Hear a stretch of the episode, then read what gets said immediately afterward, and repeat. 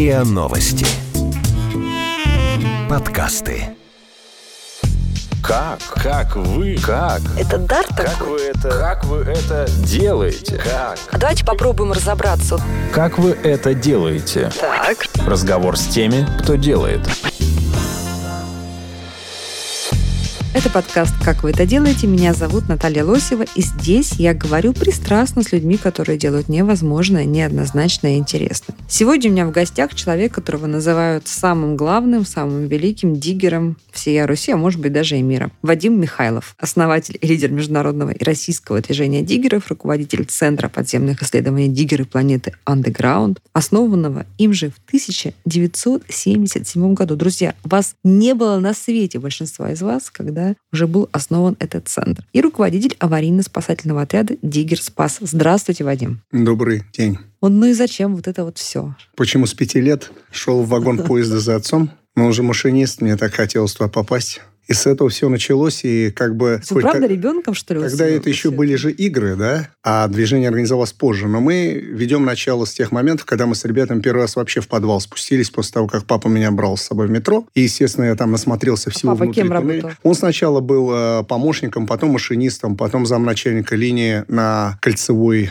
метро московского. Можно было детей брать с собой туда? Не, конечно, нельзя. Папа это поступил, просто он уже был депутатом, ну и он рисковал очень многим, но он... А, то есть вы такой мальчик прям были из Так меня такой правильной семьи, да, из... Ну, правильная семья была, да. Я по его молодежи. стопам только не пошел. Он очень хотел, чтобы я пошел в метро. Но а, как бы мне хотелось более вольно трактовать подземку. И э, я так напитался его стихами, рисунками, всем том, чем он Ну, в меня... общем, вы увлеклись. И я увлекся. Сегодня вот можете назвать мне сейчас три причины или три задачи, как вам удобнее, а, для чего вы это делаете, вы и ваши соратники? Три.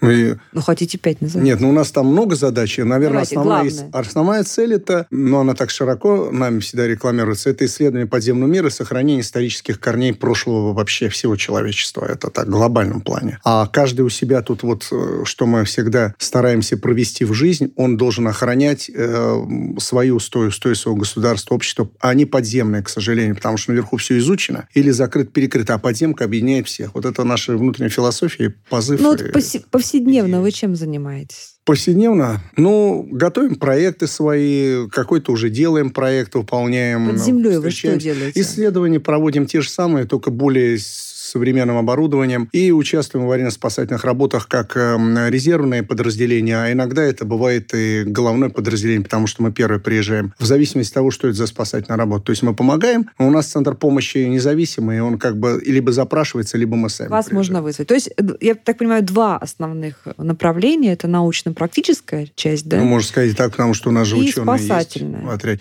Да, и А аварийно вот эта вся вот эта вот романтика-то ваша, э, залезть в коллекторы, каких-то там крыс погонять, не знаю, Ну, куда она ушла? свадьбу Она не там. ушла не никуда. ушла. Это все есть Она еще? просто, она, конечно, есть у нас. Хочется и подурачиться. Мы иногда собираемся там, но какие-то свои внутренние наши праздники, посиделки делаем. Я называю это байки от диггера. И там вот внутри себя мы как-то немножко и новых каких-то людей приглашаем, или друзей наших, они хотят погрузиться. Ну, там в основном всякие идут э, рассказы, песни, стихи. Ну, Такое творчество внутреннее, такой андеграунд истины, как мы его называем, не лишенный там и грязи, и воды, там, и всего того, что там есть. Сколько вас человек вот таких сегодня? Так, ну, центральная часть собирает до 100 очень хороших профессиональных людей. Это люди, числе- которые постоянно э, Ну, достаточно постоянно. Нет, ну почему? Они проектами. еще занимаются смежными вещами, но они смежные тоже близки нам, потому что это либо промальп, либо те же самые спасатели, мои друзья, Мгм. уже профессионалы. Диггером до мозга костей может быть человек только очень хорошо обеспеченный, как вот, например, и блогер, потому что он может тогда где-то вот не работать, а только в своем, так То есть сказать, большинство работает, да, и вот они утром Да. надевают белую рубашку, да? Ну, есть такие офисные воротнички, но их планктоном офисным никак не назовешь. Ребята сильные, крепкие. Вместо того, чтобы лишний раз пойти отдохнуть где-нибудь в баре или в клубе, они погружаются в андеграунд, в антропогенный карст, осматривают какие-то новые места. И, кстати, проводят совершенно бескорыстно мероприятия, которые можно сравнить с антитеррористическими. Это мы прям отдельно про это поговорим. Я сейчас все-таки хочу сначала понять, что, вот, что называется, какие мотив- Очень многослойное диггерство. Очень, а мотив только один. Э, Это и внутреннее желание восполнить, если это уже достаточно взрослый человек, э, ту романтику, которому не хватило, наверное, да? Или по-новому осмыслить свою прошлую романтику и свое увлечение в каком-то абсолютно новом поприще. И параллельно оказать помощь а, профессиональному, если так можно сказать, сообществу. А вот вы же медик, да, я так понимаю? Ну, по... в прошлом, это в очень далеко, да. Ну, давайте вот с этой точки зрения поговорим. Может быть, это все-таки какие-то вот есть лакуны в психическом, ага. так сказать, состоянии, что человек бежит в, в, mm. в это вот подземелье, там, где опасно, темно, нет Да, людей. это обязательно в какой-то мере должно быть. А у кого-то это может быть психологическим сдвигом, вот, это и сумасшедшенка, она может быть хорошая, добрая, а у вас правильная. есть такая сумасшедшая? Мне сложно сказать, это судить другим. Вы не ходили вот... Э, Я... Вы Доктор, зачем меня Ну, знаете, после крупных мероприятий, э, очень серьезных, где мы работали э, действительно по тяжелым моментам... Это понятно. После травмы это понятно. Хочу об этом поговорить потом. Это стрессовая ситуация. А так, диггерство – это же не стресс. Это твое внутреннее «я», оно всегда сопрягается с психологическим настроем. По-другому нельзя. Если у тебя так это сложилось, это твой, можно так сказать, симптомокомплекс. А в хорошем смысле слова. Это не переходит в разряд, знаете, маниакального стремления во что бы то ни стало куда залезть, и это я осуждаю. Если к вам придет человек, вот вы поймете, что у него не мы очень здоровый взгляд. Мы вы сразу поймете. Мы... И вы отсечете Это такого, да? настолько четко проверяется. Во-первых, да? к нам вот так не приходит очередью, как когда-то. А как вам приходит? Это через э, руки уже других Уже рекомендации. Да, это очень да? рекомендательно. И, как правило, нам их рекомендуют, вот э, вы будете улыбаться, и, и мне это до сих пор удивительно, спецслужбы. То есть э, мы понимаем, что эти люди за нами приглядывают. Специ... Да, конечно. Но заодно, если они лучше уже начинают через нас знать э, тот подземный мир, который действительно колоссален, и проводят те действия, которые действительно спасают и защищают людей и устой государства, честь им и хвала, и мы готовы на это идти. Сумасшедшие к вам пытаются проникнуть? Конечно. Конечно. Очень много ненормальных, очень странных. Мы выявили даже мани- маньяка. Одно время издали его, такое произошло, потому что он только искал моменты для того, чтобы совершить преступление уже на уровне подземелья. Он Что, был причастен к сатанизму. А? Диггеры Да нет, это просто утаскивать жертву под землю. Ведь мы уже много находили следов жертв. И было бы удивительно, если бы подобные странные субъекты не попытались бы А сразу удалось вычислить до того, как он там... Да, конечно. Это очень быстро. По... Ну, как это? Трудно объяснить. Психологический портрет такого человека давно уже известен во всем мире. Не нужно в институт. В общем, к вам пришел, вы его сразу считали. А кто еще вот может злоупотреблять э, и пытаться зачем-то проникнуть в отряд диггеров для каких-то не очень э, правильных целей? Не знаю. Это только современные там, ребята, которые хотят да, что-то либо найти, либо пофотографироваться пару раз, посниматься и уйти. И мы очень против этого, потому что у человека вроде бы втягивается, угу. но видно по его скорости и нежеланию чего-то еще в общении познавать и ожидать, когда же тебя потом пропустят куда-то или возьмут, а желание скорее-скорее проникнуть в команду, это либо может быть журналист скрытый, ну вот, но мы любим открытый разговор с журналистами. Э, ну почему-то, значит, не очень хоро- хорошая будет информация потом. И он э, что-то другое роет. И либо это вот человек, которому необходимо во что бы то ни стало что-то узнать. И он конкретизируется вокруг одного объекта, мы это понимаем и начинаем понимать, что это. И у нас есть кураторы, которые могут проверить этого человека. Кураторы и он может какие? просто все уйти, у вас кураторы есть? Да, да. Они, было бы удивительно, если бы не курировали. Уже лет 15, наверное. У меня и сестра там работает в спецслужбах, э, двоюродная, младшая. И, собственно говоря, ну, все время связывались. Мы ну, же смотрите, их вызывали. Вот, ну, как, а как без них обойдешься, если это вот самая государственная ну, это сейчас, территория? Это сейчас. Но ведь вы же начинали. Насколько... Нет, где-то лет уже, наверное, с 16, да, 17. На нас, на ребят все вышли, и тогда еще КГБ было, э, только постсоветское пространство назревало, угу. и уже на все на нас были заведены дела, и говорили с нами достаточно грубо. Сначала вы были а потом, вне легального Да, а потом, да мы и сейчас, я не считаю, что это формально. Мы никак не можем. Вот я основатель и лидер вроде, но я без э, нормального движения, потому что нас все время сдвигали в неформальные рамки. Это было выгодно чиновникам, это было очень удобно представителям ЖКХ. И э, как бы политической структуры мы вообще никогда не хотели, чтобы была. Но быть возле политики государства мы всегда и были. Иначе бы не было Политика – это одна но история. Именно, именно политическим или околополитическим структурам, а еще связанным с ними бизнес-структурам, бизнес э, различным кланам, было бы невыгодно, чтобы у них там под ногами реально находилась такая молодежь, которая считает себя патриотами, так показывает, не идет ни на какие сделки с совестью. Конечно, тут как бы нужно закрыть и прикрыть. А поэтому и была долгое время такая борьба с нами. суровое мы пережили. То есть с вами с боролись коллегами как с ближайшими. идеологической организацией Только какой-то, да? И получается, Но подождите, что- но вы же туда залезаете, в стратегические объекты. Это, в конце концов, это водоснабжение города, да, это транспорт города. И вы, люди, не имеющие там специального Сразу отделим зерна от плевел. Мы никогда Давайте. на них не выходили, а когда выходили, и всегда, как правило, с нами встречались те, кто охраняет эти объекты. Так, и подождите, с этого момента сейчас- начинался контакт. А сейчас мы по согласованию проходим на, на все эти объекты, о которых А, вы, вы по говорите. согласованию сейчас. Более того, по согласованию мы выявляем степень опасности для этого объектов окружающего пространства подземного и возможности проникновения на них извне. И это, я считаю, такая важная миссия. То есть, смотрите, вы Есть начинали с того, одна что миссия. просто погулять, там, да, по, что поисследовать, там какой-то... всю жизнь гулять. Да, надо но же потом это надоело, да, и вам теперь, и теперь вам интереснее, Да мы с когда вы самого делаете начала, вы знаете, вот и с Данилом Дубшиным, и еще с многими, кто со мной это основывал, и им понравилось название Диггера Planet Underground, мы тогда еще искали в словаре, как бы на- назваться по масштабнее. Вот. А Мы уже тогда задумывали такую вот именно патриотическое начало. Такие вот легионеры, в хорошем смысле, подземных лабиринтов. С одной стороны, романтика, с другой стороны, помощь обществу. У нас всегда это звучало. Это считалось выспренним, это считалось каким-то... э, Но мы это всегда с таким пиететом к этому относились. Кто еще сегодня, кроме вас, в подземельях Москвы? идет освоение подземного пространства, колоссальное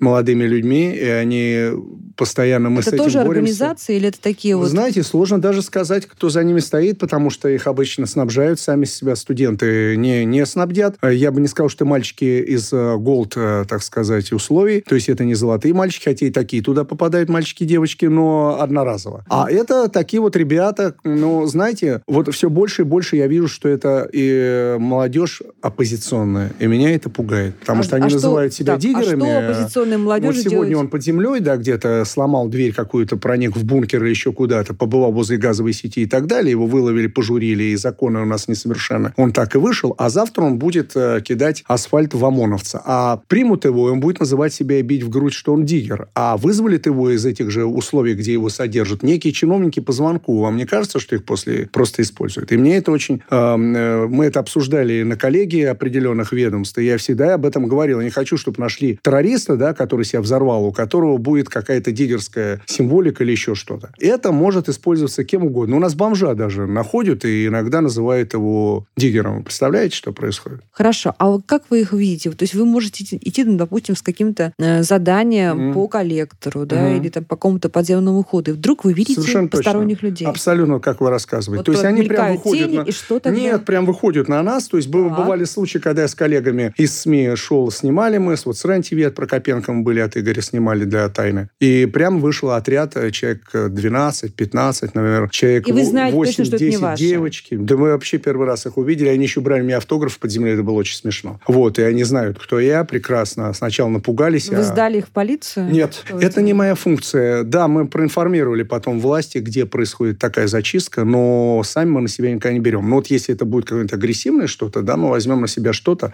но в гражданских рамках. Как они проникают под землю? Через колодцы или через смежные коллекторы. Мы потом это находим, это закрывают, но это недостаточно. Много гибнут. К сожалению, есть какой-то определенный полпроцента, я бы сказал, что-то в этом роде. В Москве, области и других городах России меньше, в большей степени Москва, Подмосковье, погибающих там. И, Можно- ну, мы спасали не раз, и Спасали это вот получалось, да. И это говорит о том, что если подготовить хорошо именно, что у нас всегда прохрамывает, до конца этого не делали, и несмотря на то, что мы в МЧС долгое время были еще при Сергее Кужегетчи, с ним дружили, так и не была создана специальная команда, которая могла бы нести две функции. Одна функция – помощь современной Росгвардии, тогда это была милиция, потом полиция и спецслужбам, а вторая – это аварийно-спасательная проводниковая работа именно сугубо под землей. Скажите, а существует какая-то карта подземная Москвы, на которой отмечены вот э, разные слои исторические, подземных ходов, Исторических. коллекторов, пещер? Увы, Нет? есть э, просто карта для спецнужд, вот, засекреченная, вот, и она есть в электронном уже там? виде. Там есть. Секретные ветки метро. Да, там в основном у них их объекты и такие паузы между местами, которые относятся к другим ведомствам. Они эти паузы, как вы говорите, лакуны, заполняют сами относительно своих схем. И если надо, объединяют какие-то схемы, если спецоперация пойдет. Но это только один слой, ну, может быть, два. Горные выработки, газовые сети, Мгм. ну и какие-то еще. Туда не входит историческая система подземных рек, к сожалению. И это еще хотят сделать, но это гигантская работа, которую нужно вкладывать миллиарды, чтобы их все четко атрибутировать и показать на карте. Потому что что они все равно не, не, то, не точны, в них нет тех подробностей, mm-hmm. которые там. И соединение между собой всей этой системы не указано. Ни а у есть Мосводостока, ни у Ведомство какое-то есть ли какая-нибудь межведомственная комиссия, которая более или менее может собрать всю информацию о подземных слоях, ну, хотя бы Москвы? Межведомственную видел, сам ходил и горжусь в состав М. подобного, но это разовые мероприятия. Она не функционирует постоянно, и департамент, который мы предлагали, не был создан ни при Лужкове, ни, к сожалению, при Сергее Семеновиче, хотя мы А очень нужно, актив- да, вы считаете Вообще, я такое? считаю, это должен быть. Потому что, когда произойдет какая-нибудь крупная, не дай бог, чрезвычайная ситуация, но город к этому всеми готовится. Знаете, такая судорожная готовность в медицине есть вещь такая для организма. Вот то же самое. Город в судорожной готовности из-за того, что могут произойти какие-то геологотехногенные бедствия. Они уже происходили частично. Если будет массовое, нужно будет создавать подобное. В МАКе это есть по воздушным судам, это есть на лоциях, там, на реках, еще где-то. Но это совершенно нету даже для метро. Вот случай в метро последний, когда мы работали там с московской прокуратурой, вот как раз после взрыва на Кутузовском, мы там отработали УПД Комит, и тут же нас перебросили туда, хотя нас принимать на дух не хотели в метро, но прокуратура российская нас навязала через московскую на их головы, и мы все-таки там для них что-то провели. Это вот когда на парке культуры сошел поезд с якобы там стрелки, да, и это показало сразу нескоординированность и разрозненность всех инфраструктур, к сожалению. Как вы это делаете? Разговор с теми, кто делает. А на сколько процентов сегодня, по вашим ощущениям, понимаю, что вы не можете дать мне сейчас точный совершенно расклад, но по вашим ощущениям, на сколько процентов сегодня описаны более или менее площадь, э, подземная площадь Москвы? Я и коллеги старались внести в это что-то. Я смотрю, и ребята хорошие, продвинутые, молодые, а, которые все-таки не пошли на какую-то, отрицательную деятельность, а старались больше вот э, заниматься исследованием в архивах, тоже пытаются описать. Но вы знаете, это все вокруг э, каких-то нескольких, может быть, десятков, и, как в нашем случае, Процентов. тройки сот, сот объектов, Объектов. только. Мгм. Поэтому я думаю, что это процента два, если даже взять Гелеровского, Сытина, Забелина, и даже если взять э, Стелецкого Игнатия Яковлевича, э, причем часть материалов его просто украдена и неизвестно, может быть, даже уничтожена, но, э, может быть, процентов на 10 только один город Москва описан. Описан? Это не значит, что он четко атрибутирован Ну, по при- примерно. каждому... Да, потому что в описании входит еще и археология истории, измерения, э, скорость течения там рек, э, дебет, расход и так далее, и диаметры притоков, входов и так далее, лабиринтизация, мы называем это анастомозы. Ну, то есть э, этого такого... Подробно какие-то отдельные объекты. Взять монастырь Заикона Спаски, там, э, Новодевичья, там еще что-то, склеповая система, какие-то части ходов, которые изыскивали. Когда это все объединяешь, ты видишь, что это очень сложно, изрыто, как голландский сыр. Но рядом еще проходят объекты, а их описательство должно делать только то ведомство. Ты не имеешь права описывать, как идет там бронированный кабель, понимаете, в каком коллекторе. И уже на этом описании прохрамывает. И вот эти, из этих вот белых пятен от сталинского времени до современности состоит стратегема гор. Но это так и должно быть. Иначе некий шпион все это захватит, и, и, и все это будут знать. С какой стати? Наоборот, должна искажаться информация. Но вот историческое описание, конечно, хромает очень сильно. Потому что мы находим каменоломни или катакомбы, о которых раньше никто не знал. Их, конечно, секрет, потому что ринется молодежь, там либо погибнет, либо ценности будут изъяты. Кладоискатели придут посерьезнее, точно изымут. Но, тем Вот не вы менее, находите, вы их что, никто и не исследует. То есть а вы то, что мы отдаете нашли- кому-то информацию? Да, то, что мы нашли за последние там, 20 лет, все законсервировано, не мы ими не имеем доступ. И не идем на это, потому что это будет уже преступление. Но пока ходили, там что-то отсняли, взяли, и понимаем, что это, но дальше это законсервировано. А кого вы информируете? Вот вы, лет. на- вы находите новый объект. Вы А, что так, делаете? ну мы информируем теперь максимально. Мы информируем коллег моих из средств массовой информации определенных. Но Так. это не ведомство, слушайте. Но это обязательно это- должно случиться. Иначе тебе такое припишут, надо скорее это все снять. Потому что оно все снимается, снимается, но не трогается ни в коем случае. То, что там лежит, это просто нечто. Могут такие быть э, информационные плиты, захоронения и даже клады на поверхности уже внутри помещения, что это вообще нельзя даже дотрагиваться до них. После этого археология. Вот она уже делает что-то. Но я заметил, что она что-то делает. Вот, например, даже найденная нами лестница гигантов какая-то огромная просто, значит, э, недалеко от Сокольников при обрушении сводов подземной пустоты. Просуществовало только двое суток. Археологи приехали, сказали спасибо, разбили раскопки, а в ночь приехали строители и неизвестно почему приказу, но понятно, что по распоряжению чиновников, завалили все грузовиками щебнем и бетоном закрыли. Это, Это Верхняя когда было? Красносельская. Давно это было? Э, На Верхней Красносельской полтора года назад при прокладке кабеля. Вот и таких объектов десятки набирается. От объектов возле мэрии Москвы напрямую на Тверской Мской, недалеко от Кремля, до объектов внутри. Ну, таких как Песцовая улица, скажем, центр Сокольников. А Сейчас есть предположение, что подобные объекты, надо это обследовать. Ну, друзья, на- наверное, нас пустят туда. Это Бабушкинский парк. Ну и многие вот такие другие места, где раньше были усадебные хозяйства, исторические, различные некрополи и так Что далее. там такого невероятного интересного? Невероятно то, что до нас были цивилизации, которые использовали подземное сооружение будущей Москвы задолго до того, как удельные княжества собрались в единый вот этот вот город в Занеглимине, а потом он стал развиваться до Камеркалического вала и дальше. И это уже были каменоломни, которые были связаны и с Пахрой, и с очень древними системами. Некоторые уже не как камень использовался, а как жилище для катакомбной церкви. До этого, до христианства, это были язычники. И, соответственно, во всех этих местах просто не только карма этого висит, но и исторические артефакты могут находиться. Но у нас ученые не египтологи, понимаете? Мне так в свое время сказали, и я в этом убеждаюсь до сих пор. У нас никто не занимается подземной археологией. Все, что скрыто под землей, является черной археологией, и поэтому... Дорогие историки Министерства культуры, пожалуйста, пожалуйста, давайте, пока Может дилеры быть, готовы, по- готовы помогать, давайте туда пойдем Может, и поисследуем. А можно говорить, что сейчас под землей есть какая-то такая вот нелегальная жизнь? Там, не знаю, бездомные Она живут. всегда была, и она останется. С момента, когда вот мой папа Вячеслав Михайлов выводил, будучи депутатом Совета, людей из подвалов после войны. Очень сложное было время, квартиры там нужно было Мгм. получить и так далее. С момента развития Хрущеб а, живет до момента сегодняшнего разрушения их все время под землей кто-то все равно находился. И мы встречаем остатки нелегального проживания и в старых туннелях бывших шалманов Фатера Малена, которые описаны еще Гелеровским при вскрытии провалов в Москве, до современных э, многоярусных кроватей, которые три дня назад мы нашли в здании э, недалеко от Садового кольца, рядом с Цветным бульваром и самотекой. Историческое здание стало заваливаться, и пришлось туда проникать внутрь экстренно со спасателями. А мне удалось это снять. И там многоярусные кровати, там живут или беглые, или мигранты беспаспортные, или строители-рабы, которых выгодно использовать в таких это условиях. получается, под землей, а не в подвалах это живут? все в углубленных ямах подвалов, либо в старых подвалах, либо непосредственно прямо под землей. Например, старые газовые проходы для газового отопления, которые уже не существует. Они очень удобны, как коридоры под улицами. Тогда можно из такого здания тайно при его облаве или зачистке, или проникновении кого-то туда, кто может напугать, уйти в другое место. Такие вещи периодически закрываются, но сколько их, я, по моему предположению, еще должно быть, в особенности в наших промзонах. Это вот Можете отдельный разговор. экстраполировать и, и- Экстраполировать? предположить, какое количество людей сейчас находится нелегально М. под землей в Москве? Ну, несколько тысяч это будет. Я не беру сказать, сколько тысяч, но для меня это объем больше трех, скажем, по центру Москвы и краевым районам, потому что мы находим в одном только месте до 50 лежанок, а бывает, что на одной лежанке по двое-трое, и, собственно говоря, как муравьи разбегаются по промзонам там, это потом собираются, эти места прикрываются. Они также через коллекторы? Там же умирают и там же Там же хоронят. умирают? Да.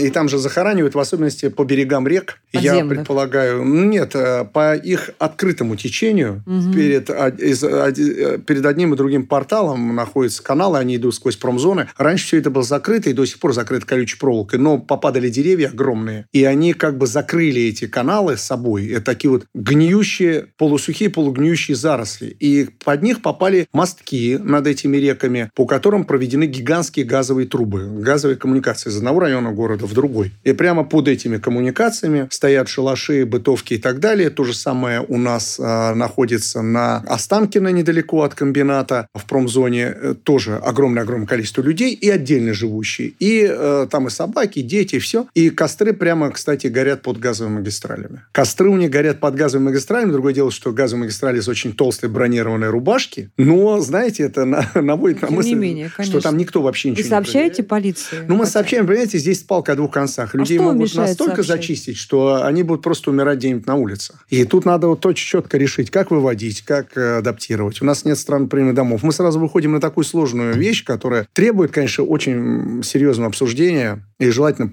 какой-то политической воли, наверное, и, и новых законов. Потому что все, что может случиться или происходит, оно уже происходит и случается, к сожалению, с людьми. Это такое общественно-социальное дно. Не обязательно оно, чтобы было в коллекторе. Хотя люди в коллекторах живут, прям в коллекторах водяных, я заметил. Не Такие ривермены, андеграунд ривермены. И ловит там рыбу, и, в общем, так. Условия это страшные, потому а что как они это выглядят, сырость, эти люди? Они, наверное, греться, а? они, наверное, как-то внешне выглядят. Вы знаете, удивительно то, что мы находили подземные речки, не обследованные молодежью, не исписанные граффити. Э, Они, они просто не знают даже про такие вещи. Э, На предприятии. Э, Это зоны предприятий крупных. Ну, скажем, ну, в районе Электрозаводской, например. Я не буду обобщать, где вот точно, чтобы никто не полез. Еще следует проверить. Например, в подземной магистрали никогда не бывает много воды. Вот так устроена эта речка, она не переполняется даже в жесточайшие дожди. Потому что там мощнейшие гидротехнические сооружения были заложены с революционных времен, вокруг более современные, ступенчатые. Там можно жить, потому что там есть сухие помещения, берега разные. И вот в этом гигантском массиве коллектора стоит печка, буржуйка, выходящая в развалины внутри закрытого предприятия. И тихонечко там зимой еще, когда они греются, сушат все, телевизор все провели. Вадим, вот после нашего подкаста, ну, все-таки вы готовы сообщить правоохранительным органам, А, передать данные? Да, раз Ну, я уже об этом говорю, мы это да. уже и передаем. И, ну, просто некоторые вещи нужно подпроверить, перепроверить, потому что неудобно, если ты Ну, вы приводишь, готовы э, быть, да, проводником А мы всегда этих- это и делаем. Я не то, что готов, а я это делаю. Ну, Давайте мы сейчас об этом поговорим. А, Вы знаете, нам приходится даже... Это случилось после Нордоста. Когда мы отработали в этом месте, я Патрушеву это навязал практически. И это а что было? Давайте важно. по- вот подробно, кратко, но подробно. У нас мало времени. Я хочу сказать, что ситуация с Нордостом запомнится вообще на всю жизнь. Это, после этого жизнь пошла по-новому, потому что мы такое там увидели. Но оставаться в стране мы не могли. Мы перехватили информацию о захвате заложников. Прибыли в первые 20-30 минут, когда еще вот такие панические вещи были, люди выскакивали из окон. Но Патрушев уже был на месте. Он меня знал, я его знал по крупным пожарам на Лубянке. Еще как перезнакомились, сам подходил. И я прям к нему обратился, ныне секретарю Совбеза, тогда руководителю ФСБ. Крикнул прямо за оцепление, что не исключено, что под землей могут быть проходы террористов, и можно подойти к заложникам. Тут же, мгновенно, я был доставлен в ФСБ внутрь туда, на, в госпиталь, где был штаб организован Альфа-подразделение «Вымпел». И я еще т- четырех, пи- пятерых своих ребят туда вытащил тоже. Мы начали проверять. Нас прикрывали, маскировали, под Альфу переодевали, а где нужно, мы себя показывали, чтобы у, возможно, пособников а, было представление о том, что в других местах люди ищут не вещь, что, чтобы там не паниковали в здании, не подготовились. И в результате мы вышли на подземное сооружение, связанное с созданием а, вот этого театрально-концертного центра на Дубровке, страшного этого кровавого Нурдоста. И э, специалистам подразделения удалось прослушать зал через очень тонкие стенки, соединенные с оркестровой ямой, выйти в воздуховоды, ну и так далее, так далее. Потом там было все, их хлебнули газу, за что и сейчас отвечаем до сих пор, потому что такие амины жесткие. И многих откачали, кого-то не откачали, каждый год встречаемся там. Ну, в общем, тяжело. Вот, вот э, последний год был ознаменован тем, что э, пришли девочки, которых точно знают, что я их вот тогда спас и откачивал, и то столько лет и не появлялись, сейчас они выросли, их был- было так по 15-16 лет. Взрослые девушки пришли, мы вот там стояли, обнявшись, плакали. Ну, в общем, было вот так вот, все так вот. Но вот это была тяжелая очень ситуация. После этой ситуации все. Мы начали дружить, э, с нами начали дружить, и мы периодически Имеете в виду с, уже со спецслужбами? да, вплоть до того, что мы тренировались на полигонах, и нам передали определенное количество бронешлемов и бронежилетов на какие-то случаи помощи, а чтобы по нам там не стреляли, ничего не случилось. Мы это использовали время от времени в местах, где предполагали, что по нам могут все-таки стрельнуть или ударить ножом там и так далее. Это успешно нам помогало. Вот. И таким образом, когда мы что-то находим, нам есть куда позвонить, вот, э, чтобы не приехала так называемая крыша местная. Понимаете? Чтобы самим не Нет, не попасть. понимаю. Ну, вы сами поним- должны... э,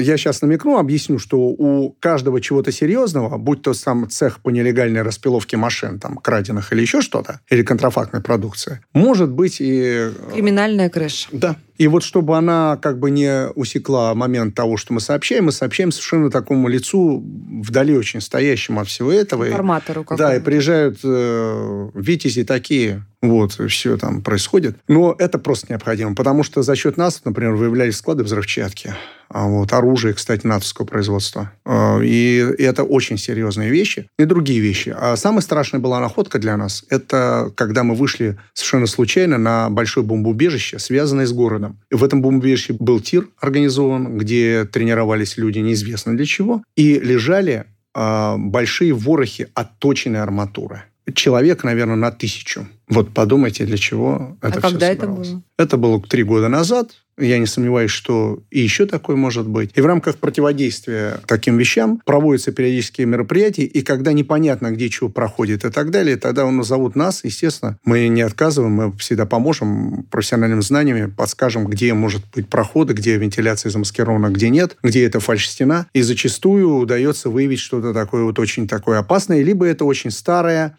и было смешное, но тоже интересная очень э, была находка такая. Ленинградский проспект, дом 9, шахта вентиляционная, провалился ребенок, его вытащить успели. На скейте ездил, а оказалось дырка. Полезли туда, а там от бывшего НАТИ, научно-автоматного института, бомбоубежище, а это, оказывается, сталинские бункеры. И потом, э, насколько я знаю, ФСБ, там, где показал стеночку, как я считаю, там за стенкой пустота, прямо на уровне шахты метро, это склад автоматов ППШ военного времени, группы СМЕРШ. Вокруг находятся все академии. Сами понимаете, что это как бы оставалось, может быть, законсервировано. Еще были находки у нас, которые мы совместно с э, КГБ того времени сделали. Нет, уже была ФСБ. Э, недалеко от Лубянки, под э, метрополем, удалось найти тонну взрывчатки. Она была заложена под край метрополя. И, представляете, президенты, знаменитые короли, актеры и так далее в метрополе ночевали над взрывчаткой все эти годы. Слушайте, а вот вы сейчас вот так, Но эта взрывчатка, она уже была тухлой. Своб... Рассказываю, свободно. потому что она была тухлой. К ней уже не шли провода, они были выдернуты. Она давно уже была декристаллизована, она не могла взорваться ни при каких mm. условиях. А вот когда-то, когда-то, видно, в давние очень времена, до Гаврила Харитоновича Попова, я полагаю, Москва... То есть это не военные годы, а уже вполне Нет, себе советские. заложили в военные годы. Военные. А Заложил майор Трофимов, который минировал очень многие здания на случай входа Гитлера сюда. Должны были взорвать мосты, еще много чего мы тогда вели расследование. И вот в первые годы, когда ее не убрали, потому что он погиб на фронте, насколько мы узнали, и вот эти вот места минирования могли оставаться, тогда еще могло, например, кабель бы где-нибудь кратнуло, да. Ну, слава богу, все это обошлось. Вот это тоже была одна из наших совместных со спецслужбами охот. Другие у нас исторические. Они гораздо интереснее этих ужасных и страшных и неприятных, о которых мы сейчас говорим. И они для нас ценнее.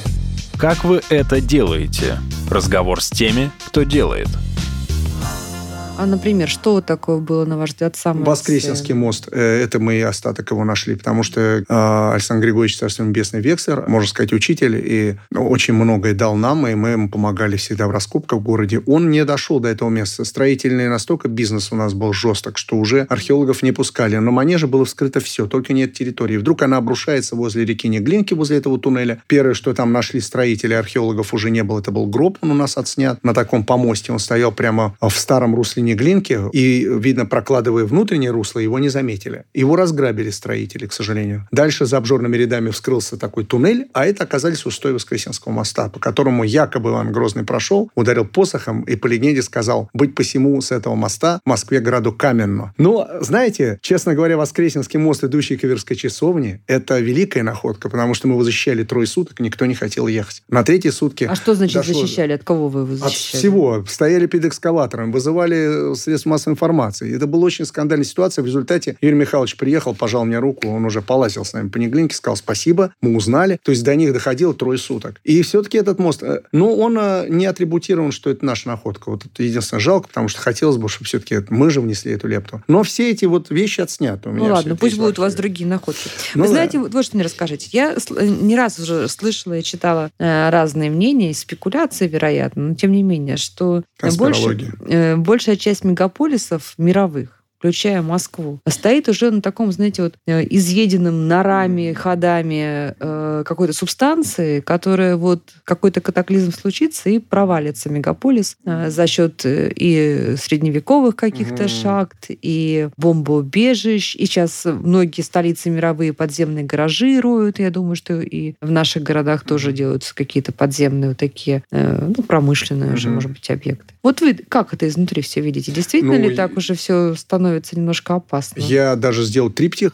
такой своеобразный графический, он помещен в интернете, и мы его, везде он даже у меня там сейчас в музее-клубе у нас там висит. Большой сделали мне его. Это вот э, три рисунка по подземной Москве по всем вот этим вот слоям. Все смотрят на них и говорят, да не может быть, на чем же тогда она держится? Держится, и прекрасно держится. У нас очень плотный грунт. У нас, конечно, сложный делювиальный пласт. У нас э, хорошая трещина – это известняк, а внизу осадочные чехолы и базальты и граниты. И э, та вулканическая брекчия, которая мы же стоим в жерле гигантского вулкана, единственное, что есть мульды проседания, они должны быть, потому что мы брали много воды в свое время, те же Микомсы и прочие, из вот этих подземных резервуаров. И, естественно, они оседают. И меняется рельеф. Но он еще больше меняется от строительного недавнего прошлого, потому что точное строительство, эти стены в грунте, они привели частично заболачиванию, частично уходу а, водоносных слоев, и поэтому Москва, она сложная в отношении субфузионного карстового вот этого. Поэтому она проваливается, но это маленький верхний слой. Но его хватает для домов, для людей, для машин, для газовой инфраструктуры. Хватает. Взрыв на Озерной тоже произошел из-за провала. Вот мы его снимали, там работал активно, и мы увидели, как труба провалилась. Понятно было, что вот это пример очень хороший, как могут рваться все коммуникации из-за подмыва. Вот такая сложная Москва. Но то, чтобы она вот так вот сильно, как говорят, там рухнула. Одно время приезжали какие-то ребята и кричали меня под окнами, Москва проваливается, Вадим, выходи. Ну, вот что понятно, да, потому что мы в свое время много об этом говорили, это даже вызвало психологический сдвиг у определенных людей, нестойких к этому. А с другой стороны, какая паника? Люди настолько спокойно относятся, что у них в домах идут трещины, что их надо еще убеждать, что трещина может оказаться опасной, чтобы они начали теребить местные органы. Да? Другое дело, что старые исторические здания начинают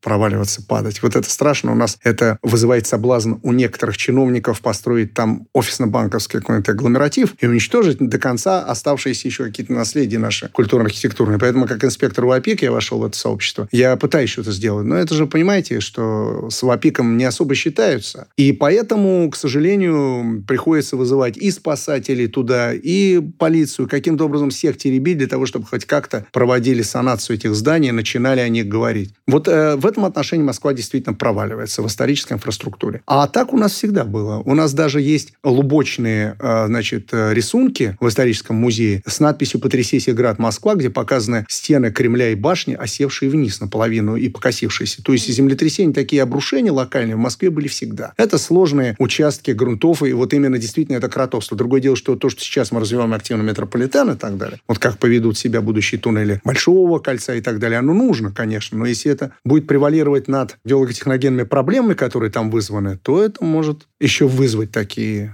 а что за история про кунсткамеру? Расскажите, пожалуйста. Да, мы не раз уже работали по кунсткамерам, э, в знаменитой кунсткамере в Питере и так далее. Это я потому что собирал информацию определенную. Но если бы мы не заинтересовались этим через то, что увидели, мы бы, наверное, интересовались бы питерской кунсткамерой. А дело в том, что за последнее время, это, наверное, лет 20-25, я так возьму, неоднократно мы выходили на лаборатории, которые были закрыты либо Москвой. в советский уже период, либо в постсоветский период закрыты закрыты по разным причинам. Очень сложно сказать, каким причинам, потому что некоторые вещи, это было следующее. Это были замуровки на разных глубинах, которые с целью проверки на нас безопасность, причастность объекта к складированию чего-либо и так далее, очень-очень старому, необходимо было просверлить. Точечно сверлишь, вводишь туда телебур, смотришь через глазок и понимаешь, что там. Делаешь два обычно, или он светит, как гастроскоп. И вдруг мы видим анфилады, большие анфилады, уходящие вниз, такие под небольшим углом, э, стоек и полок. И на полках стоят, ну, явно заспиртованные, заформалинные существа. То есть я думал сначала, когда мы заглянули, я подумал, что это база пришельцев потому что там что-то такое жуткое. А ломаем замуровку, входим. И больше тысячи экспонатов – это срощенные люди, люди с копытцами, люди с рогами, люди с хоботами, странные какие-то двойные уродцы, там, э, зародыши, там, все, всякая жуткая вещь э, с надписью знакомой мне по латыни, и олигофрения, и водянка головного мозга, и человек-анцефал без мозга, там вот все. Странно. Я такое видел на единичных вещах, в, в единичных, небольших или в достаточно большом количестве, либо за рубежом, либо в Кунсткамере в Санкт-Петербурге, либо в морге э, знаменитой 67-й больницы. А это сейчас вы видели где? В подземелье? Не сейчас. Это было, но не вспомнить это нельзя. Объясню почему. Потому что есть утечка подобного, и есть люди, коллекционирующие подобное. Они платят бешеные деньги за утечку подобного из каких-то мест, Подожди, которые вы нашли какое-то огромное помещение да, под Москвой. К нему... Это не совсем под Москвой, это между Москвой и областью. Угу. Но считайте, что это соединено абсолютно с Москвой. Угу. Такие лаборатории обычно не располагали внутри. Вот Гамалей, да, располагал. Курчатов располагал. И Институт биологии там, и многие другие. А засекреченные ведомства... А период какой, как вы оцениваете? Я думаю, это период с 38-39 по надписям на тюбингах и дверях, угу. там маркировка, до, наверное, по надписи на одном экспо, э, экспонате, образец. А, это 59-60-е годы. Я еще не родился. Здесь дело в том, что вот что. Многие образцы перебиты. А вторая, значит, экспедиция у нас была 4 года назад, обнаружили мы 10 лет назад. Мы увидели, что это место стало посещаемым. Видимо, оттуда что-то, значит, забирали. И мы замуровали с определенными структурами, поговорили, замуровали вот этот вот, значит, отверстие. И, насколько я знаю, там должны были установить камеру на подходе. И эти камеры периодически мы устанавливали, помогали, ну, например, в реках подземных и так далее. На этот раз камеру устанавливали без нас. Нас предупредили, что она там стоит. Вот, и мы собираемся еще раз провести такое сложное путешествие по шахтам, посмотреть этот объект. А, о чем он говорит? Я просто про что хочу сказать. У нас очень много в свое время, а сейчас оно затормозилось, изучали аномалии. И вот эти аномалии все равно кто-то изучает. Это аномалии не просто вот эти генетические мутации. Это с момента Чернобыля уже еще больше появилось. И не нужно далеко ходить. Это прямо добывали в тех же условиях, на которых находятся эти лаборатории. То есть существовали туннели определенные, по которым люди выходили в эти карсты, в э, остатки пещер, в сооружение подземной ловушки, где все это так или иначе выползает время от времени или выносится водой. И люди просто собирали материал. Я просто о чем хочу сказать, что у нас многие могут до сих пор где-то работать с очками, там, я не знаю, ловушками и так далее, ловите неимоверных уродов, и не обязательно это, что а, из каких-то моргов попадает. Я многое э, смотрел и на месте интерпретировал как подземную жизнь, вы понимаете? Там э, личинки неимоверных размеров, известных мне там еще что-то, э, крупногабаритные, если можно так выразиться, пиявки, черви, нематоды там и так далее, выросшие до больших размеров. Это не просто лаборатория, которая выращивала. Это именно музеем не назовешь, а вот ну, кунсткамера, скорее, хранение, хранилище, хорошо забытое хранилище. И я полагаю, что оно не одно, потому что по тому, тому, как оно создано, это типовое сооружение. Очень хочется, чтобы наконец-то эта тайна была тоже раскрыта. А история с э, легендой, мифы с э, длинными тоннелями, которые уходят mm. из Москвы в разные стороны. Мифология.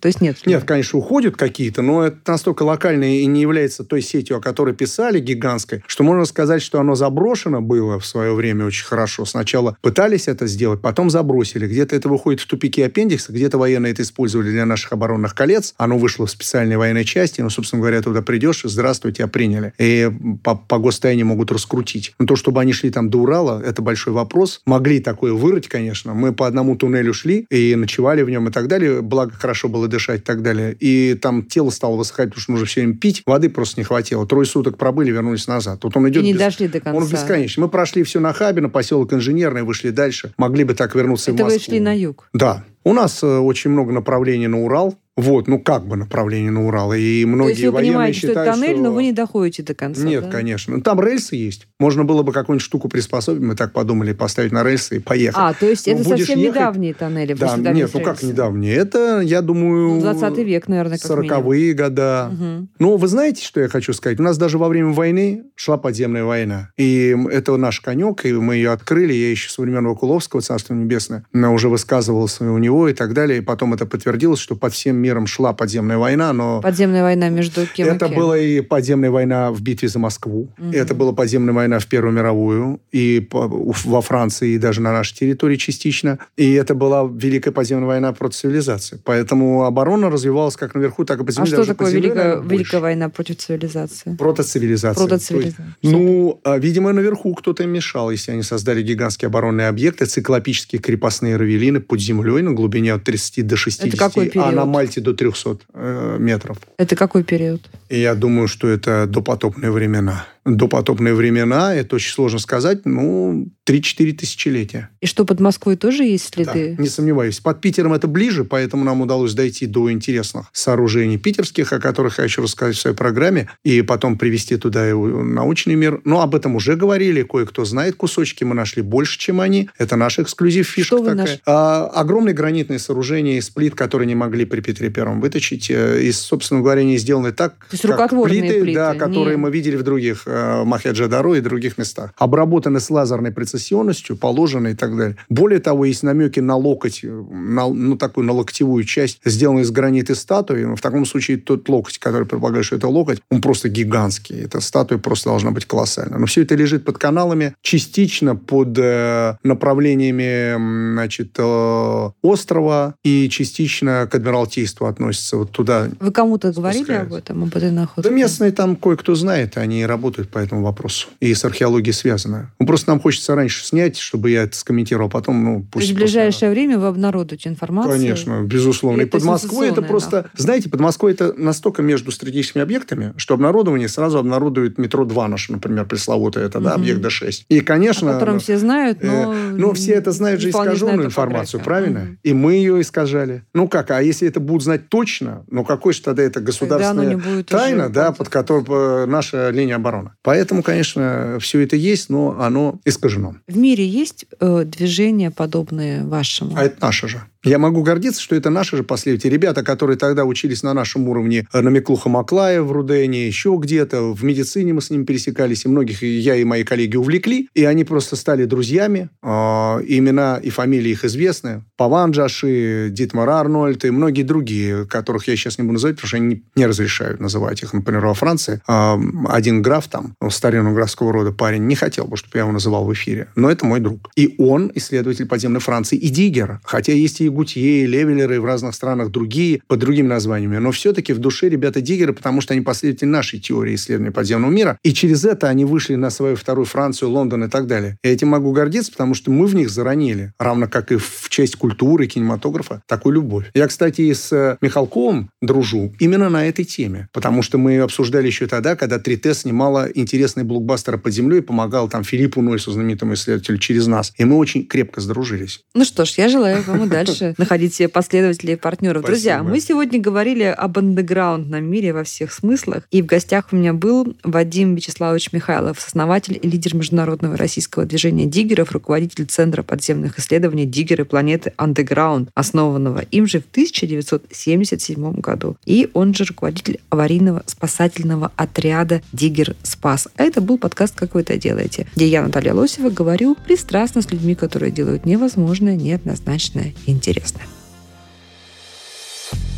Вы слушали эпизод подкаста «Как вы это делаете». Автор и ведущая подкаста Наталья Лосева. Подписывайтесь на подкаст на сайте ria.ru в приложениях подкаст с Web Store и Google Play.